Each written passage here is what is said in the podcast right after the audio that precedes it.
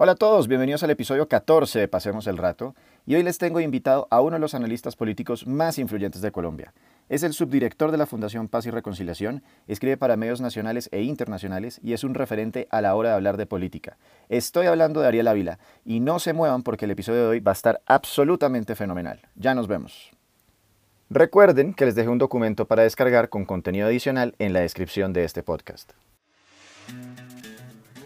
No saber de lo que la gente está hablando es incómodo, pero mucho peor es querer participar y no estar al día. Esto es Pasemos el Rato, un espacio en el que hablo de distintos temas para que te enteres de todo y nunca te quedes fuera de la conversación. Yo soy tu anfitrión André Canayet y hoy hablamos sobre el paro y el futuro de Colombia con Ariel Ávila.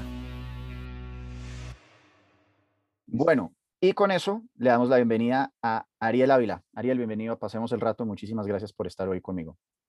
A usted, muy amable por la invitación y un placer estar con usted, Andrés. Mil gracias. Vamos a empezar este podcast un poco presentándolo con las personas que no saben quién es usted, quién es Ariel Ávila y qué es lo que hace. Yo eh, me llamo Ariel Ávila, yo soy subdirector de un centro de investigación que se llama la Fundación Paz y Reconciliación. Escribo en el diario El País de Madrid, el más importante de habla hispana, una columna en el diario El Espectador de Colombia, tengo un programa de televisión y en general trabajo como investigador social. Ese, es, ese soy yo. Excelente. La primera pregunta nos la hace Luis Ortiz y dice, en Colombia, el pensamiento heredado del diálogo se ha basado en ¿estás en mi contra o estás a mi favor? Y lo diferente suele estigmatizarse al punto que se considera la violencia como un camino correcto ante lo diferente considerando el diálogo como la capacidad de tratar dos puntos de vista diferentes, entenderlos y sacar lo mejor de cada parte para integrarlo al propio, ¿cómo creen que podemos cambiar esa herencia de 200 años de violencia que impide que la herramienta del diálogo sea efectiva en nuestro país y se lleguen a acuerdos mutuos? Eso no va a cambiar de la noche a la mañana. Lo que hay es que ir avanzando para ir desactivando los motores de esa diferenciación. En lo fundamental, cuando eh, el problema que tenemos es que cuando hay situaciones complejas como la, actualmente la del paro, lo que pasó en Cali, se deshumaniza el otro.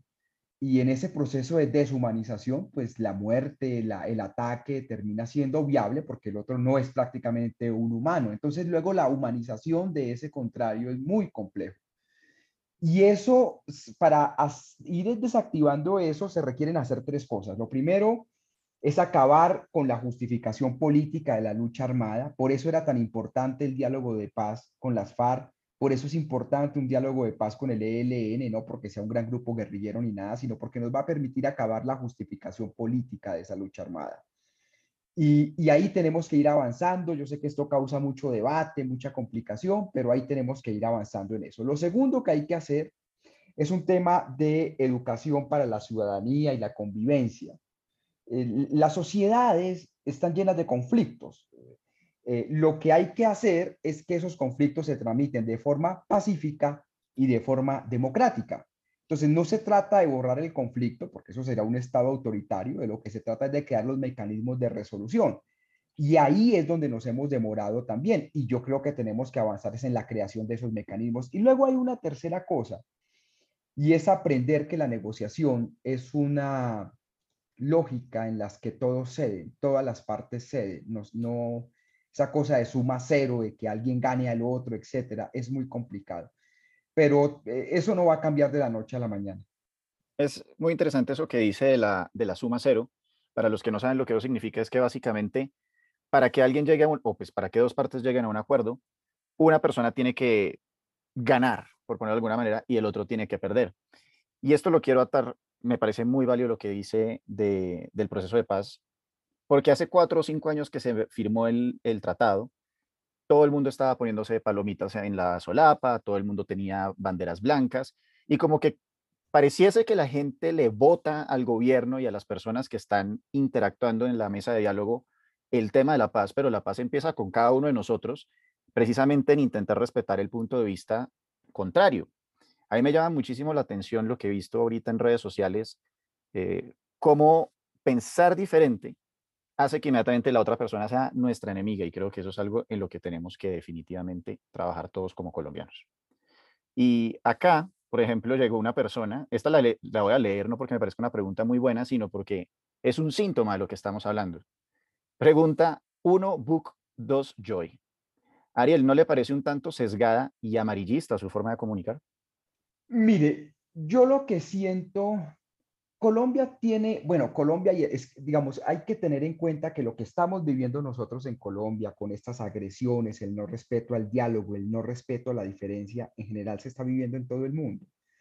La crisis de los chalecos amarillos, el señor Bolsonaro, chalecos amarillos en Francia, Bolsonaro en Brasil, lo que fueron los más de 70 millones de Donald Trump, 70 millones de votos. Eso, todo eso nos muestra que el, tema no es solo Colombia, que el tema no es solo fue por el proceso de paz, sino que hay una crisis general. Esa crisis general yo la sitúo en una crisis de las democracias liberales. El sueño del progreso se acabó. Hoy difícilmente un joven o una joven cree que va a tener mejor vida que su papá y su mamá. Eh, entonces, eso se acabó y eso está llevando a una crisis en todo lado. Esa crisis ha venido acompañada de, de dos emergencias, dos cosas que parecen como carriles de tren ferrovías y es lo primero, eh, la emergencia de las redes sociales, de la forma de comunicar y eso ha llevado también además a una crisis de los medios tradicionales de comunicación. Y eso me parece a mí en teoría bien. La gente tiene de dónde escoger quién le comunica, cómo interpreta la realidad. Yo no le veo problema a eso, que ahí está el tema de las fake news, de todo eso, es normal. La gente tiene que aprender a filtrar la información que le llega. Entonces yo creo que en este mundo hay una, una cantidad de gente nueva que está saliendo a intentar explicar el país. Yo soy una de esas personas, por ejemplo, yo comunico de una forma, habrá gente que comunica de otra, pero el ciudadano o la ciudadana puede escoger. Y lo segundo es que, claro, pues la, la democratización de la opinión pública con las redes sociales, así lo llamo yo, pues obviamente es normal que se acompañe de intentos de fake news, de crear cadenas, todo esto que hemos visto, eh, y ahí, pues ahí que el ciudadano es el responsable de saber qué consume y cómo lo consume. Pero yo creo que hay, en este momento la gente no se puede quejar de que no hay de dónde informarse, de dónde interpretar el mundo, y hay diferentes formas de hacerlo. Estoy 100% de acuerdo, sobre todo el tema de que es una responsabilidad ciudadana. Al igual que con el voto, nosotros tenemos que ser proactivos, tener mucho aplomo a la hora de consumir contenido, analizarlo y no caer en lo que creo que ha sido una de las grandes fallas eh, de las personas a la hora de reaccionar ante lo que está pasando. Porque, por ejemplo, al ver una historia o una publicación, en vez de detenernos, decimos reaccionar emocionalmente a lo que vimos y vomitar lo primero que se nos ocurre. Em, entonces no estamos ayudando a nada y por el contrario podemos publicar cosas que otros van a replicar. Entre esas cosas, por ejemplo, vi un video, no sé si usted lo habrá visto, en el que sale una persona diciendo cómo eh, reformar el Congreso. Sí, sí lo ha podido ver, en el que proponen que empiece a haber voto obligatorio de los 16 años. Miren, yo he visto, bueno, son muchos los que han salido y en eso eh, se han hecho popular un montón de afirmaciones peligrosas, muy peligrosas. Yo le voy a decir una cosa, por ejemplo, algo que está rondando, eh, lo he visto como en cuatro o cinco videos, es reducir el Congreso. Reduzcamos el Congreso. Eso a mí me parece muy peligroso. ¿Por qué? Porque el sueño de todo gobierno autoritario es reducir el Congreso para volverlo más manipulable. En Venezuela había un Congreso bicameral, cámaras y Senado. Chávez llegó y creó la Asamblea Nacional, un Congreso unicameral, con la idea de ahorrar plata, de que eran corruptos, y ahora la Asamblea Nacional durante muchos años, como hoy, está administrada por el chavismo y no hay disenso. Rafael Correa hizo lo mismo. Evo Morales hizo exactamente lo mismo. Por eso esta propuesta, además que la ha hecho Álvaro Uribe Vélez de reducir el Congreso, me parece antidemocrática. Si la gente lo que quiere es que el político no sea corrupto, pues no voten por corruptos. O sea, la responsabilidad de la gente que no sabe votar, pero no del Congreso, porque reducir el Congreso es el camino para entrar a un autoritarismo. Ejemplo, Venezuela. Otro ejemplo, Bolivia. Otro ejemplo, Ecuador. Y les puedo seguir dando ejemplos. Entonces, a mí eso me parece, y la gente además lo repite y gente incluso que es muy demócrata, amiga mía, dice, reduzcamos el Congreso. Yo digo, pero usted qué está hablando. Segundo, cosa peligrosa, el tema del voto obligatorio. Yo personalmente tengo una idea libertaria de la vida. A mí no me gusta nada obligado. No lo comparto. Pero eh, llegar a el voto obligatorio desde los 16 años, cuando nuestro sistema educativo por ejemplo, no está, no tiene cursos de historia en, las, en los colegios, o sea, hay un montón de temas que no está preparado para que el joven salga de eso, la o el joven salga de eso, me parece muy preocupante. E incluso el tema de reducción de salarios de congresistas, que ahora también está de moda, me parece interesante en el sentido de que es una apuesta ética, es como la venganza del pueblo de vengarse de los políticos corruptos, pero eso no va a solucionar en nada los problemas de Colombia. Eh, por ejemplo, reduciendo el salario de los congresistas el 15, el 20%, nos podemos ahorrar anualmente 20 mil millones de pesos. Eso es un burgo de plata para usted y para mí, pero eso para el presupuesto nacional no es nada. Entonces, si nosotros vamos a aprovechar este momento de cambio para aprobar cosas como esas, antidemocráticas o que no sirven para nada, me parece, perdóneme la expresión en este podcast. No, adelante, este podcast es para eso. Me parece estúpido. Ah, yo pensé que si una huevo nada. Sí, sí, o sea, nosotros, si nosotros tenemos que aprovechar eso es para cambiar de verdad el país, no para hacer cosas bobas que ganan aplausos pero que no sirven de nada. Hay que meterle seriedad al análisis en esto. Yo le pido a la gente, ojo con lo que replican, ojo porque digamos, esto es reducción del Congreso, esto hace carrera por todo lado, pero esto es un harakiri a la democracia. Y aparte que hay otra cosa, digamos, biológica que está comprobada, que es que el cerebro no se termina de desarrollar sino hasta después de los 21 años. Eh, piensen también un poco en lo manipulable que puede llegar a ser una persona de 16 años. Si personas de 35, de 40 las pueden manipular fácilmente, imagínense lo que pueden hacer con personas de 16, de llámese un gobierno de izquierda o de derecha. Quería preguntarle de la división de clases y el, digamos, resentimiento social, cosa que me parece un tema muy delicado para que Colombia pueda salir bien librada de esta situación.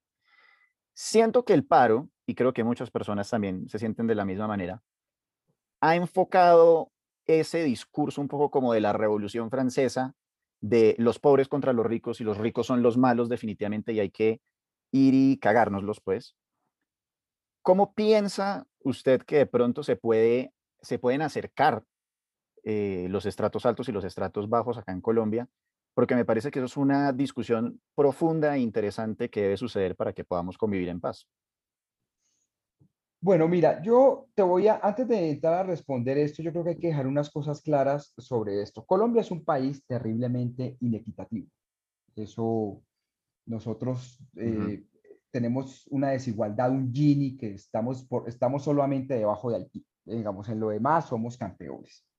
El último, la, la última encuesta del DANE es más que dramática. Casi 20 millones de colombianos no pueden poner tres platos de comida en su mesa al día debido a esta pandemia. Y Colombia tiene una parte geográfico.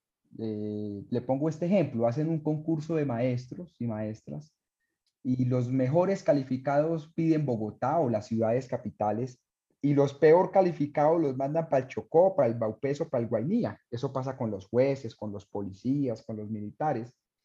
Entonces un chico, un bachillerato de mm, Quibdó, de Ismina, Chocó, es muy diferente al bachillerato de un chico en Bogotá.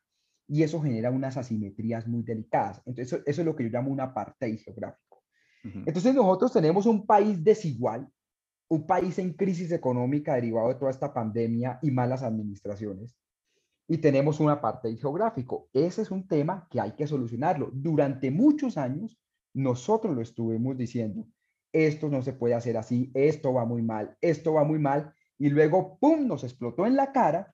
En 2019 nosotros pudimos haber entendido lo que significaba el paro, la gente, los políticos no lo quisieron entender y ahora están preocupados que porque, uy, que, que estos muchachos tan violentos que están pidiendo de todo, cuando nosotros pudimos haber propuesto soluciones. Entonces, lo que le quiero decir es que esto no es caído del cielo que está pasando. Esto es hijo de nuestro sistema político desigual. Entonces, ahora viene el reto y es, ¿qué hacer? Y para ese qué hacer, yo creo que hay que entablar varios tipos de conversación. Hay un primer, una, una primera pregunta y es quién va a pagar los costos de esta pandemia. Porque nosotros necesitamos plata. Según el gobierno Duque, debería pagarlo el sector medio y asalariado pues la reforma tributaria que se tumbó era contra ellos. Según Joe Biden, en el discurso que dio en Estados Unidos, el 1% más rico de Estados Unidos es el que debería entrar a financiar esto. Yo creo que en Colombia se trata de una reforma tributaria progresiva. El que más tiene más pague, el que menos tiene menos pague. Pero ahí hay una discusión. Y mientras nosotros no solucionemos ese tema, vamos a seguir teniendo este tipo de situaciones que estamos ahorita. O sea, esta es una pregunta que nos tenemos que resolver en la vida real. Y luego hay una segunda pregunta que nos tenemos que resolver y es cómo se administra esto y desde dónde se administra esto. Y eso pasa por el tema de descentralización. Le voy a colocar este ejemplo. Colombia, por ejemplo, Bogotá. Bogotá tiene 18 representantes a la Cámara. Em, mientras que para usted sumar eso en el sur del país necesita sumar dos representantes a la Cámara de Amazonas, dos de Bichala, Guainía, los de Caquetá, los de Putumayo. O sea, para igualar los representantes a la Cámara de Bogotá, usted necesita agregar más de medio país. Entonces, eso, e, e, esa simetría lleva a que mucha de la plata se vaya para el centro del país, para Bogotá, Cundinamarca, Boyacá, que las zonas más afectadas sigan siendo afectadas porque a nadie le importa. Ese es un tema que también tenemos que solucionar. A eso se le llama ordenamiento territorial. Mientras nosotros no resolvamos el tema de equidad y ordenamiento territorial, esto lo vamos a seguir viviendo con más intensidad algunas veces, con menos intensidad otras veces. Debería haber entonces de pronto, y acá nos vamos a devolver a la patria boba, más bien un gobierno federalista. Uno de los temas que ha surgido ahora que se ha manejado es que pasemos del centralismo al federalismo. Yo en la vida real, yo no estoy seguro, ¿sabes? Yo no, no creería, es decir, yo voy a poner un ejemplo, este político tan corrupto, Yair Acuña de Sucre, ¿qué tal darle ahora total autonomía para que maneje ese departamento? Yo no creo, yo creo que tenemos que pasar de una autonomía administrativa de departamentos a una autonomía económica y un poquitico más que sea política ir solucionando estos temas. Pero yo no me atrevería a decir, sé que mucha gente lo está promoviendo. En el Congreso hay varias gente que está hablando de eso, un federalismo de volvernos a ese Olimpo radical de 1876. Yo no creo, pero acepto que hay un debate profundo sobre eso. Sí, digamos, una cosa que me llama la atención de, de todas estas propuestas, como lo que dijimos de lo del Congreso y, y ahorita lo del sistema federalista o centralista, es que muchas personas creen que esto es soplar y hacer botellas y lastimosamente cualquier medida siempre tiene una espada de Damocles, tiene sus beneficios y tiene sus eh, cosas en contra, como esto que acaba de decir de que de pronto ser federalista le puede dar una autonomía muy grande a personas que no deberían estar en o no deberían aumentar su poder. Ahora vamos a hacer una actividad que me gusta y la vamos a hacer a lo largo del capítulo que se llama Responde el tweet. Entonces, básicamente, yo voy a leer un trino de una persona que voy a mantener anónima para usted y que pues debatamos o conteste la afirmación que hay. Dice el siguiente. ¿Quieren entender en gran parte lo que está pasando en Colombia? Uno de cada cuatro jóvenes está sin empleo. Es dramático el presente de una generación que no ha podido vivir una vida profesional constante. Y lo más grave, el paro y la pandemia aumentarán más el desempleo. Mire, Colombia tiene un desempleo muy alto en jóvenes pero sobre todo tiene un montón de jóvenes que no han podido integrarse al sistema económico y político colombiano, eh, como las barriadas en Siloé. Son jóvenes que no trabajan, no estudian, viven de la informalidad, están con dos o tres hijos y uno de ellos me decía hace un poco en Cali, yo he comido mejor en la olla comunitaria estos días de lo que lo hice en los últimos seis meses en mi casa. Entonces hay, un, hay una crisis sobre cómo Colombia desaprovechó el boom demográfico que de hecho termina el otro año y, los jóvenes hoy en día ni pueden conseguir trabajo ni estudian, consiguen trabajo más o menos estable después de los 25, 26 años y ya a los 40 eres viejo. Entonces este es un sistema terriblemente jodido en eso. Y que si toda esta parálisis va a llevar más a afectar en nuestro sistema económico, claro, por eso el llamado al gobierno Duque es que negocie, que por favor negocie porque si nosotros seguimos durante un año con este tipo de manifestaciones porque no se negocia, pues esto, esto va a traer problemas muy delicados en lo económico, eso estamos de acuerdo. Pero la solución tampoco es que como vamos a dañar más la economía, entonces no resolvamos nada y dejemos así, porque igual nos va a reventar en un año. Antes de que pasemos a posibles salidas y negociaciones del gobierno, ¿qué está pasando en Cali? ¿Qué es de lo que ha podido ver eh, con sus ojos en primera persona que ha estado pasando en estos días? Cali es una ciudad racista, es una sociedad clasista y es una sociedad terriblemente desigual. Digamos, eso es Cali. Eh, hay gente en Siloé, por ejemplo, en la comuna de Siloé, que no ha salido al centro de Cali, que no conoce, digamos, se la pasa encerrada. y al lado tienes un barrio muy rico. Y es una sociedad que durante muchos años estuvo gritando que necesitaba solucionar eso. Eh, el 28 de abril a las 10 de la mañana ya la cosa estaba incontrolable. Eh, y la ciudad salió a gritar. Y en medio de eso, pues hay un oportunismo y una cantidad de pescadores en Río Revuelto inmensa. Yo, por ejemplo, en los puntos donde se concentraron los jóvenes a bloquear, eh, me encontré con jóvenes de que yo llamo que no tienen nada que perder, como estos jóvenes que no trabajan, no estudian, viven de la informalidad, nunca han podido acceder al sistema educativo y que comen mejor en la olla que en su casa. Una cantidad de jóvenes desilusionados, es decir, que tenían un trabajito estable que la crisis de la pandemia los sacó y que ahora no consiguen trabajo, y una serie de muchachos, mayoría universitarios, que, que quieren cambio. Entonces, esas, esas tres ideas de mundo se mezclaron en Cali. Y estalló. La reacción del gobierno fue reprimir 22 muertos, todos ellos posiblemente o presuntamente por miembros de la policía. Cuando la represión falló, eh, comenzaron una cierta instigación, no sé de parte de quién, de pelear ricos contra pobres. Y tuvimos lo de hace unos días de los camisas blancas de Ciudad Jardín contra la Minga, en una cosa llena de estereotipos. Para toda esta gente de camisas blancas, la Minga son un montón de guerrilleros indios, les dicen así, ni siquiera indígenas, eh, que se deben ir a su hábitat natural, como lo dijo el presidente del Partido Conservador en un caso de racismo. Y para los jóvenes pobres y para sectores de la minga, los ricos de Cali son un montón de traquetos del cartel del norte del valle y el cartel de Cali, lo cual es absolutamente falso. La gran mayoría son empresarios eh, prósperos que salieron a manifestarse por el bloqueo. Entonces es una ciudad que tenía un problema delicadísimo eh, social y económico y las cosas fueron llevando a, un, a crear estereotipos a crear divisiones y eso es lo que es hoy Cali. Por ejemplo, ahorita que usted menciona las cifras de los heridos, de los muertos, y de pronto no exactamente en este podcast, pero en algunos de, sus, eh, de su contenido, de su Instagram, que de hecho, ¿cómo es su cuenta para las personas que pueden estar interesadas en seguirlo? Mis cuentas en Instagram es Ariel Analiza, pero me pueden buscar en Twitter o en Facebook también o en TikTok. Excelente.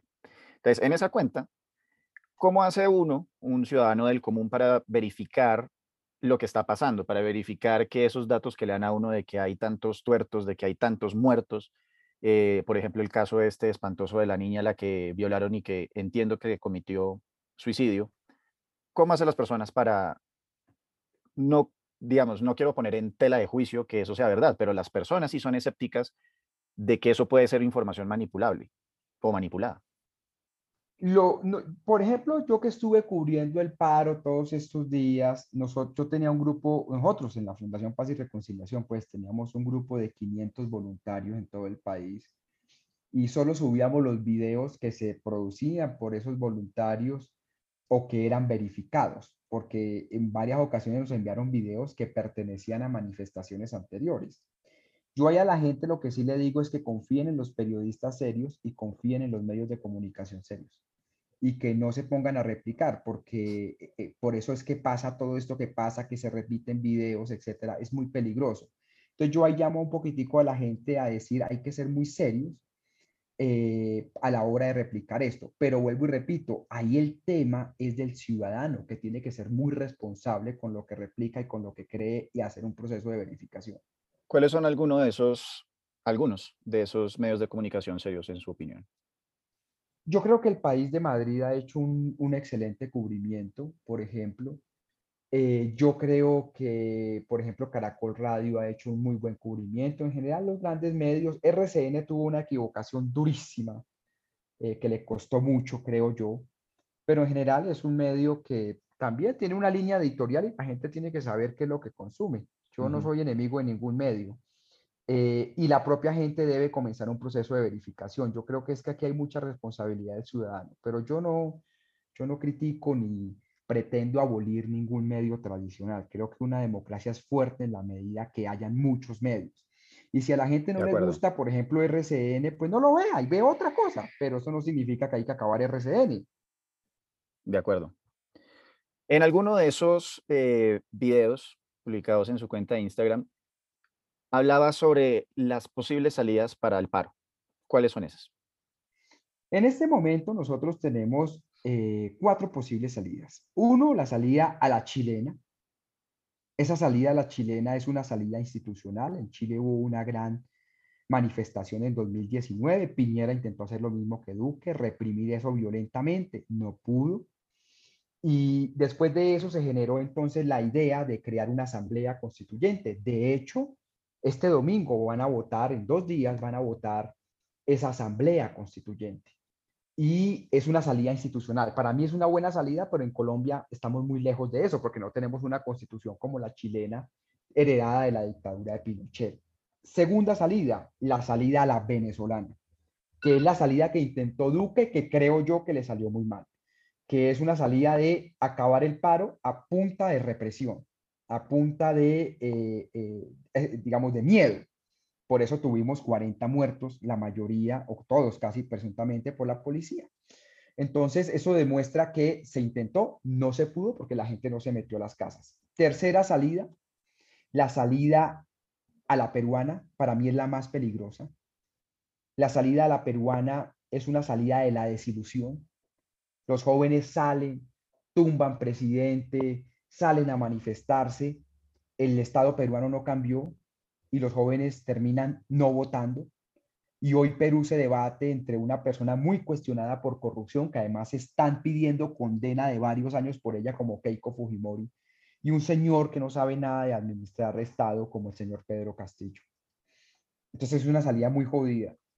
Y la salida que yo creo que es la que va a pasar, que es la que yo llamo el electrocardiograma, eh, y es la salida donde usted nunca soluciona el paro, pero la cosa nunca se complica más de lo que ya está. Entonces vas a tener una semana muy dura de manifestación y tres semanas de tranquilidad, una semana muy dura de manifestación, tres semanas de tranquilidad como un electrocardiograma que sube y baja, y eso pues va a terminar destruyendo el aparato económico. A hoy esas son las salidas que hay. Creo que las dos primeras ya no se logran ni salida institucional ni salida de violencia, quedaría la salida de la desilusión o la salida del electrocardiograma. Ambas son muy peligrosas. ¿Existe una posibilidad de, que haya la salida número 5, que es a la francesa? Tipo, que se escale la violencia a un nivel imprecedente y haya básicamente una revolución francesa a la colombiana. Es poco, digamos, en, en, este momento uno no puede descartar nada, ¿no? Eh, pero es muy poco probable, porque institucionalmente eh, las salidas no son fáciles. Es decir, eh, por ejemplo, tumbar a Duque, listo, tumbamos a Duque. ¿Y quién queda como vicepresidenta? Marta Lucía Ramírez, que tiene muchos problemas en imagen. Y si tumbamos a Marta Lucía Ramírez, queda Arturo Char, del clan Char, de los más cuestionados que hay. Entonces, digamos, esto es, esto es muy diferente. Yo creo que salidas institucionales de ese tipo, no, yo no cierro la puerta, pero no creo que se vayan a dar y son relativamente peligrosas. Pero, vuelvo y repito, yo no cierro la puerta a que esto pueda pasar. Recuerden que este episodio se los trae mentora.com. Mentora te conecta con más de 40 reconocidos empresarios y emprendedores que tienen las respuestas a tus preguntas. Todos los mentores tienen experiencia reconocida y validada garantizando que tu inversión valga la pena. La mejor parte es que ya está disponible y puedes agendar consultas con tu mentor de preferencia inmediatamente. Solo debes elegir el perfil del mentor que más se ajuste a tus necesidades y con un clic podrás agendar la hora que más les convenga a ambos. Y sí, entre esos estaré yo. Así que si quieren que hablemos de sus redes sociales, sus estrategias de marketing, sus negocios, hacer un pitch, etc., solo es que agenden una cita conmigo. Igualmente, si quieren ponerse en contacto, Pueden escribirme a Instagram, arroba André como ya lo hicieron varias personas esta semana, donde hablamos constantemente de los temas de actualidad. Acá vamos al siguiente, responde el tweet. Y sería, ¿en qué momento se puede decir que se le está yendo la mano al paro? ¿Debió parar apenas se retiró la reforma y tomar fuerza para lo que se viene? Lo que digamos, eso depende mucho de la interpretación de cada persona. Yo no soy capaz de decir en qué momento esto pudo haber parado o pudo haber seguido, qué momento seguir, porque eso no lo controla nadie. No, eso, no, eso no se puede, eh, mire André, eso no, eso no es una cosa que uno pueda prever. Las cosas fueron llevando para allá. Yo le digo esto, yo creo que el gran culpable de esto es el gobierno Duque. El 27 de abril, el Partido Liberal anunció que la reforma tributaria no la iban a votar. Es decir, estaba hundida y aún así él fue adelante. Estalló el paro el 28 de abril. El sábado él pudo haber parado todo, decidió militarizar y estalló la violencia. Ya cuando el domingo intenta echar para atrás, retira la reforma, saca Carrasquilla el lunes, ya la gente no se echa para atrás. Entonces yo lo que creo es que llegamos a un punto en el que desafortunadamente nos metimos por una serie de errores y ahora nos toca bregar a solucionar. Ya no es momento de decir, bueno, esto debió haber parado aquí, ya no pasó, ya no paramos, ya bueno, ya se hizo, ya qué podemos hacer. Ahora lo que hay que mirar es cómo logramos la mejor salida a esto. Y yo creo que la mejor salida a esto sí es una negociación. Eh, y no este efecto electrocardiograma de que esto se vaya acabando poco a poco, porque vuelvo y repito, esa sería muy peligrosa. Siguiente tweet. Que más gente muera de COVID de lo previsto es un costo asumible y necesario porque el paro es un ideal superior. Eso es algo que muchos piensan y no han tenido el coraje de decirlo públicamente. Lo tienen atorado en la garganta. Yo pensaba que mucha gente no iba a salir el 28 de abril porque estábamos en pleno pico eh, la mayoría de analistas, de hecho, pensábamos que no iba a salir mucha gente, pero salió. ¿Hay miedo al virus? Claro que hay miedo al virus. Pero la rabia al gobierno Duque y el hambre, pues son más grandes que el miedo al virus. Entonces, eh, que estas manifestaciones van a tener un impacto sobre el virus, obvio que van a tener una manifestación. Esto va a ser muy duro las próximas dos o tres semanas que vengan. Eso sí, tampoco nadie lo va a negar. Quien lo niegue sería un bobo. Entonces yo sí creo que en Colombia eh, esto va a ser muy duro. Creo que el tema de, la COVID-19 es un tema que va a costar mucha gente. Ya estamos casi sobre 80 mil muertos. En cosa de tres meses con, este ritmo podríamos estar casi en 100 mil muertos. es una tragedia. Eh, pero la gente salió a las calles y yo creo que a no ser que haya una negociación, la gente no se va a regresar a las casas. Por ejemplo, ¿dónde están figuras que podrían ayudar a que, o sea, yo siento en este momento y de pronto muy ingenuamente y estando en una posición privilegiada, sintiendo como, bueno, ya se hicieron sentir, ¿verdad? Como ya es un momento de, de pronto empezar a bajarle la intensidad al tema. ¿Dónde pueden estar personas que pueden ayudar a bajarle la temperatura desde un punto de vista de oposición, como por decir algo Gustavo Petro, que no se está manifestando de una manera más explícita sobre los siguientes pasos para el paro? Tipo decir, bueno, eh, es un momento de que le bajemos un poco o de verdad es como metámosle presión a esto hasta el, hasta el fin y, y que digamos como que estas consecuencias que estamos buscando se, se vean. Yo lo que creo es que la derecha está muerta del pánico, el centro está sin iniciativa y la izquierda está preocupada. Por eso es que a nivel político no hay liderazgo. Y a mí me parece muy bien que eso pase. ¿Por qué estaría preocupada la izquierda? porque él sabe, el Petro sabe que cualquier acto de violencia eh, lo van a culpar a él. Entonces, por eso él no dice nada. Usted mismo lo ha dicho, está totalmente callado. El centro está sin iniciativa, descolocado. Y pues la derecha está muerta del pánico que va a perder el poder. Entonces, digamos, pero me parece bien que eso pase. Que, que, que, el, que, el, mundo político esté un poco en la retaguardia. A mí me parece interesante que eso pase. Ahora, entonces surge la pregunta es, si no es el mundo político, ¿por dónde encontramos salidas? Entonces la gente dice, no, el comité del paro, sí, pero el comité del paro no representa a todos los marchantes. La minga, bueno, la minga sí que menos representa a todos los marchantes. Entonces lo que tenemos que hacer es una negociación con tres sectores, con el comité del paro, que representa la sociedad civil organizada tradicional, con la minga indígena, y luego hay que convocar unas mesas locales con los jóvenes, que son muy diferentes los de Pereira, los de Cali, a los de Bogotá, y comenzar una negociación tripartita. Pero en estos momentos que usted y yo estamos hablando, ya mucho de eso se ha avanzado. La Iglesia Católica con Monseñor Darío de Jesús Monsalve, por ejemplo, en Cali, ha avanzado en la construcción de mesas. Los jóvenes que están en los puntos se reunieron ayer en la, en la Universidad, de, eh, en la Universidad del Valle cada, cada punto delegó cinco personas. Es decir, ya hay unos esfuerzos. La pregunta es la metodología de la negociación y que el gobierno no solo dialogue, sino que negocie. Pero yo creo que en eso estamos avanzando y hay gente que puede ayudar mucho. Ya que estamos hablando del miedo, encontré esta anécdota muy interesante y fue que en el juicio de Nuremberg le preguntaron a Hermann Göring cómo hizo para que todo el pueblo alemán aceptara, digamos, los crímenes o la lógica y retórica nazi que ellos proponían. Y su respuesta fue, fue fácil y no tiene nada que ver con el nazismo. Lo único que tiene que hacer un gobierno para convertir al pueblo en su esclavo es miedo. Si logras asustarlos, puedes hacer que hagan lo que quieras. ¿Está de acuerdo con esta afirmación? ¿Es esto lo que estamos viendo en Colombia? El miedo es una estrategia que, que se utiliza mucho en política. En política, un político vende rabia, esperanza o miedo. A veces votan por la esperanza, a veces votan por el miedo, a veces por la rabia, pero generalmente la política se mueve así. Miren ustedes el caso de Donald Trump y de Biden. Trump vendió miedo como loco, le funcionó la primera vez, la segunda no, y esta vez Biden no vendió miedo, sino vendió esperanza y le funcionó. Uribe generalmente vende miedo, y ha ganado. Eh, Chávez vende rabia entre la división de clases, por eso ganó varias veces. Eh, pero eso es la política mundial. El político vende miedo, el político vende esperanza o el político vende rabia. Hablemos de uno de esos miedos eh, cliché, pero esta es la pregunta del millón, ¿no? Para muchas personas existe este, y es si Colombia se va a convertir en Venezuela. Eh, sí, eso es una, es una cosa que ha hecho mucha carrera.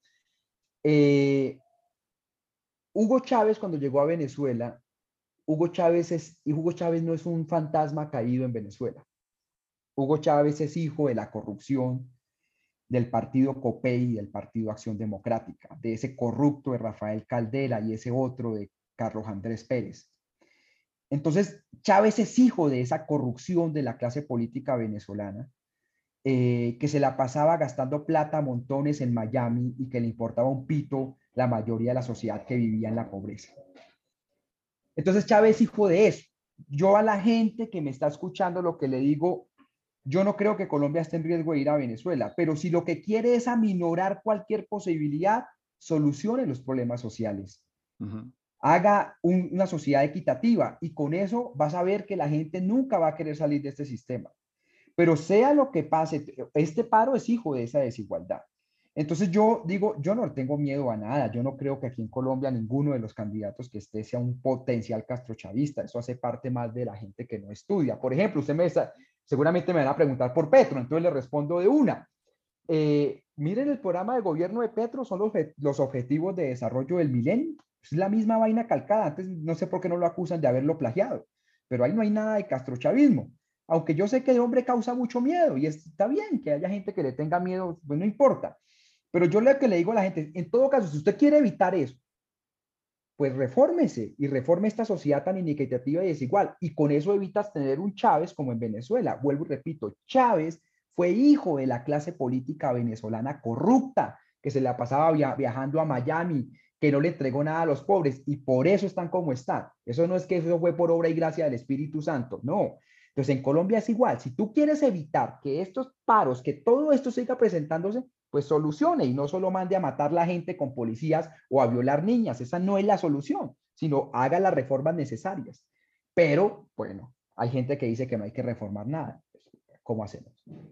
Para estas personas atemorizadas, que esto se vuelva Venezuela, o sea, que Colombia se vuelva Venezuela, ¿cuál es el país digamos, como un referente, llámese, yo me imagino que, que queremos que sea Noruega o Suecia o Suiza, lo que sea.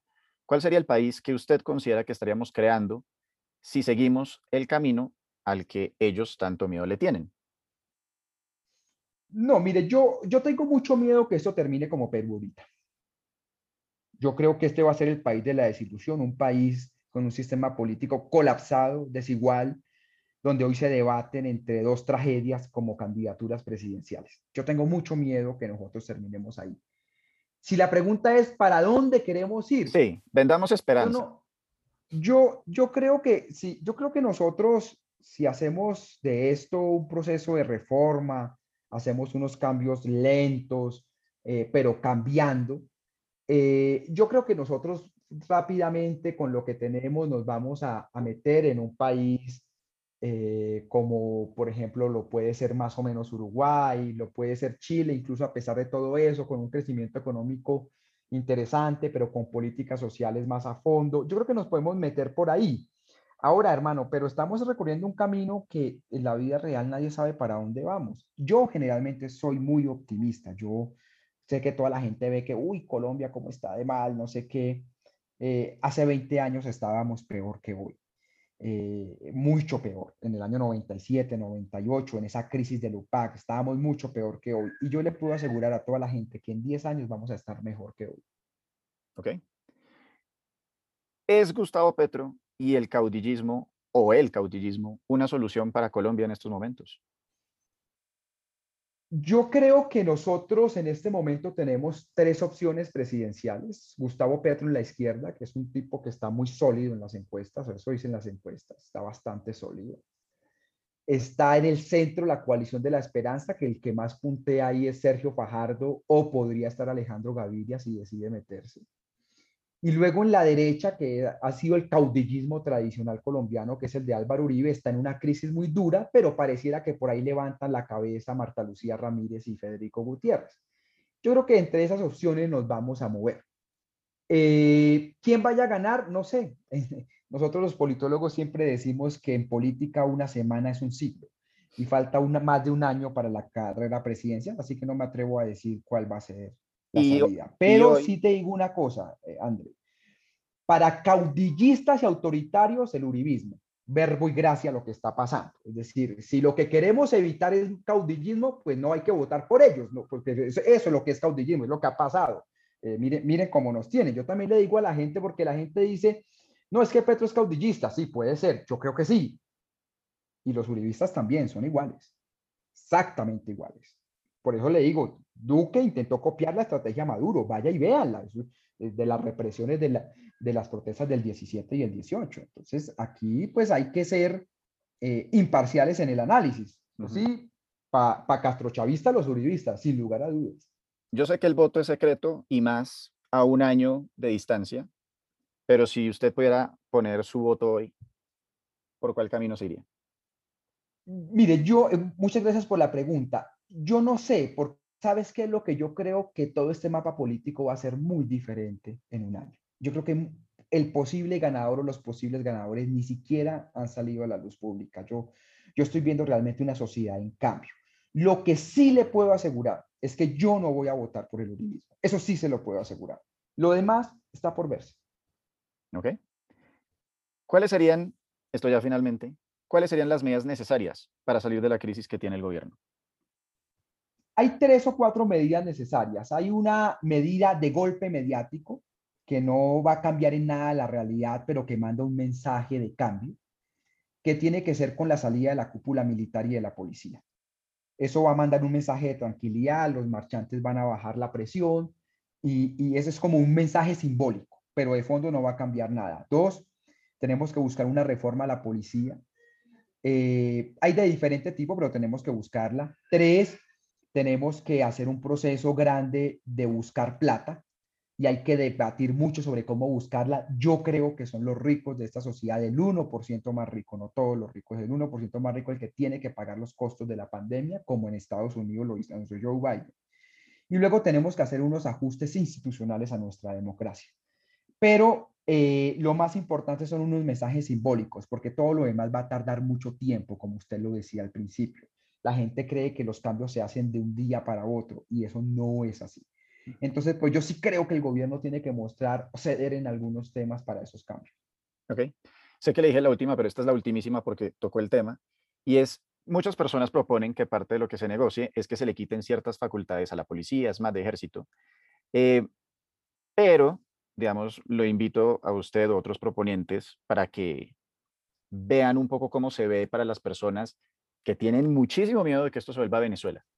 Y es esa posición de que si le quitan poder al ejército o al ESMAD o a la policía, es como una erosión del Estado y que el día de mañana las marchas van a ser más fuertes y van a quemar más policías en los CAIs y los vándalos y todo este tema. La gente le da muchísimo miedo que se le quiten esas, digamos, como la carta blanca que tiene un poco la fuerza pública en este momento. ¿Cuál es el argumento para venderles a esas personas que no va a pasar nada malo y que hacer y que reducir esas, eh, digamos, facultades no va a convertir esto en Venezuela? Nosotros tenemos una distorsión institucional muy grande. Por ejemplo, nuestra policía debe salir del Ministerio de Defensa. En la mayoría de los países o está en el Ministerio del Interior o tiene un ministerio propio. La policía no tiene por qué estar en el Ministerio de Defensa. Y eso no es castrochavismo, ¿no? Vaya, miren Estados Unidos, Europa. Nosotros no tenemos por qué tener militares patrullando en, las calles. Eso es un Estado autoritario. Eso no se debe hacer. Los militares son para las fronteras. Vaya, mire Europa.